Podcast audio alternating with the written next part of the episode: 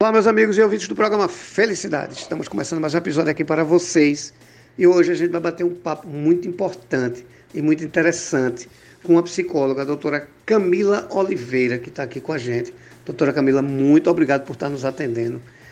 É, eu vi, através do Instagram, uma postagem que achei muitíssimo interessante se falar aqui, que é psicologia para o idoso.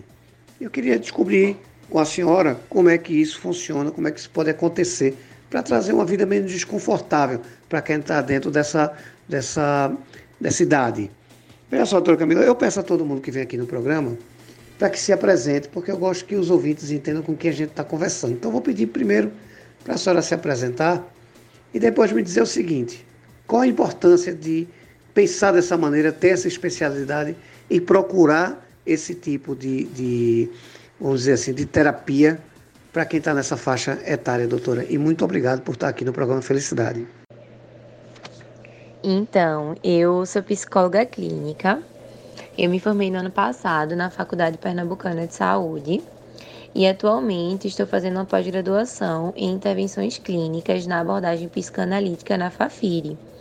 Eu fiz meu estágio curricular no IMIP, e o estágio lá no IMIP, ele é dividido em ciclos da vida. E eu fiquei no ciclo adulto idoso. Então a grande maioria dos pacientes que eu atendia eram idosos. E não só durante o meu estágio, mas durante toda a minha graduação, eu sempre acreditei bastante e enfatizei a importância da psicologia para os idosos, visto que nessa etapa da vida eles passam por diversas mudanças e adaptações significativas e que podem afetar direta ou indiretamente a sua vida. Então, acho que é importante, primeiramente, a gente pensar nas diversas mudanças né, que ocorrem durante o envelhecimento e que não existe uma forma homogeneizada de envelhecer e que o envelhecimento ele é, é um processo heterogêneo, um processo contínuo, né, e que envolve transformações físicas, afetivas, cognitivas, comportamentais. E todas essas transformações, elas serão vivenciadas pelo idoso de uma forma singular de acordo com a sua subjetividade, com a sua história de vida. E todas essas mudanças, né, elas apresentam-se como um verdadeiro desafio para o idoso. Então, nesse sentido, eu acredito que a psicologia, ela vem e pode trazer diversas contribuições bastante importantes para o idoso. Ela pode se apresentar como um espaço de escuta, de acolhimento, em que o idoso ele pode compartilhar as suas questões, seus sentimentos, pode falar sobre o seu mal-estar e também sobre questões que não foram bem resolvidas no passado e que persistem até hoje. Então, na terapia, o psicólogo ele pode trabalhar com os recursos disponíveis, provocando a implicação do idoso no tratamento e também a responsabilidade deles por aquilo que eles estão sentindo, podendo auxiliá-los e eu acho que é bastante importante também que o idoso ele decida e se posicione quanto à terapia, porque quando isso acontece, eles podem se implicar cada vez mais no tratamento e se envolver cada vez mais. E eu acredito que nesse contexto a família ela é bastante importante, como um apoio, como um suporte para o idoso e também é, fazendo com que ele possa se sentir integrante do grupo, que ele possa se sentir é, útil, se sentir amado, até mesmo porque o afeto ele é bastante importante para o idoso. Acho que é fundamental a gente trazer um pouquinho para o que a gente está passando agora, que é toda essa questão da pandemia.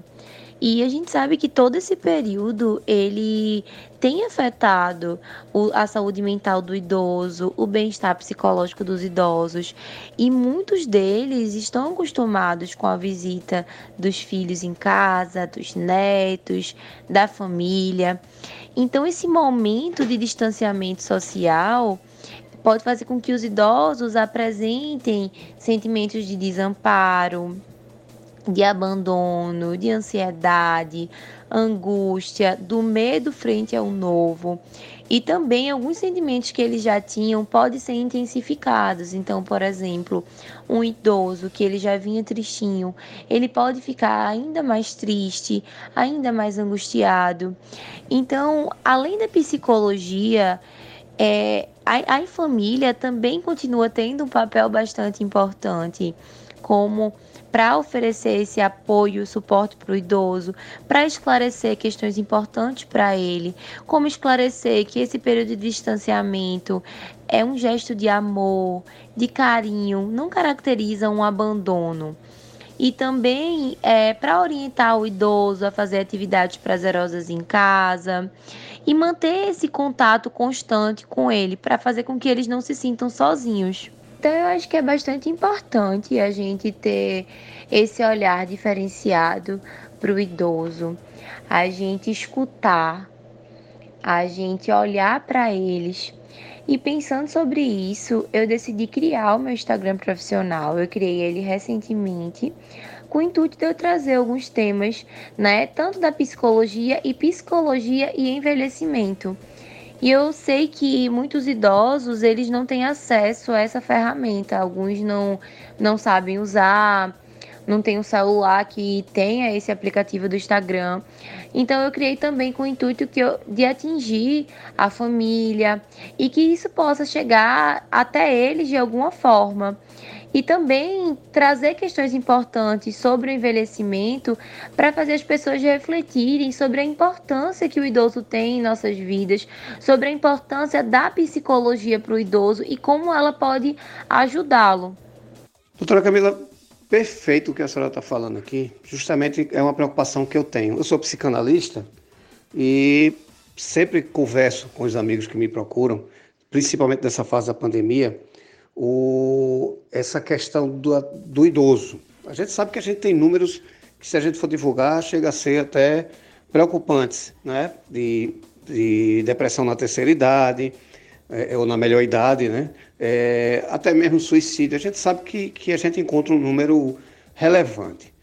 É, mas a senhora falou no, numa questão de como, como a família é importante nesse processo para o idoso. Então eu lhe pergunto o seguinte: é, a, a, quem está nos ouvindo agora, que tem um idoso em casa, principalmente nessa pandemia, que eles têm que realmente ficar em casa, né, o fique em casa nunca foi tão valorizado, né, como também o profissional da área de saúde nunca foi tão valorizado quanto agora, mas teve sempre o seu valor, importantíssimo valor na sociedade, mas agora é, deixou de fazer parte do senso comum de que quando estou com um problema tomo uma cerveja, quando estou com um problema, eu vou para a praia. E chegou um momento que ele teve que entender que quando está com problema tem que procurar um, um, um, profissional da área de saúde. Então a minha pergunta é a seguinte: primeiro, como a senhora vê essa mudança né, das pessoas quanto a esse pensamento? E a pergunta principal é: como é que eu, que tenho um idoso em casa, que tenho uma pessoa, pai, mãe, avô, tio, que mora na minha casa, como é que eu percebo que é o momento de eu procurar uma ajuda para essa pessoa? Pra, como é que eu, que eu vou ser agente nessa, nessa, nessa ligação, nessa procura? Qual é o momento que eu percebo, poxa, é, meu pai, meu tio, um irmão mais velho, ele está passando por um processo. Qual é o processo que eu poderia identificar o momento de procurar essa ajuda? Acredito que é fundamental a família estar atenta às variações de humor e comportamento do idoso. Como eu acabei de falar, o envelhecimento envolve alterações físicas, sociais, emocionais e que podem acabar afetando o bem-estar e a qualidade de vida. Os quadros depressivos e de ansiedade no idoso muitas vezes podem estar atrelados a estas mudanças que ocorrem, como, por exemplo, ao surgimento de alguma comorbidade, ao declínio da capacidade cognitiva, funcional, ou até mesmo em decorrência de algumas perdas e lutos.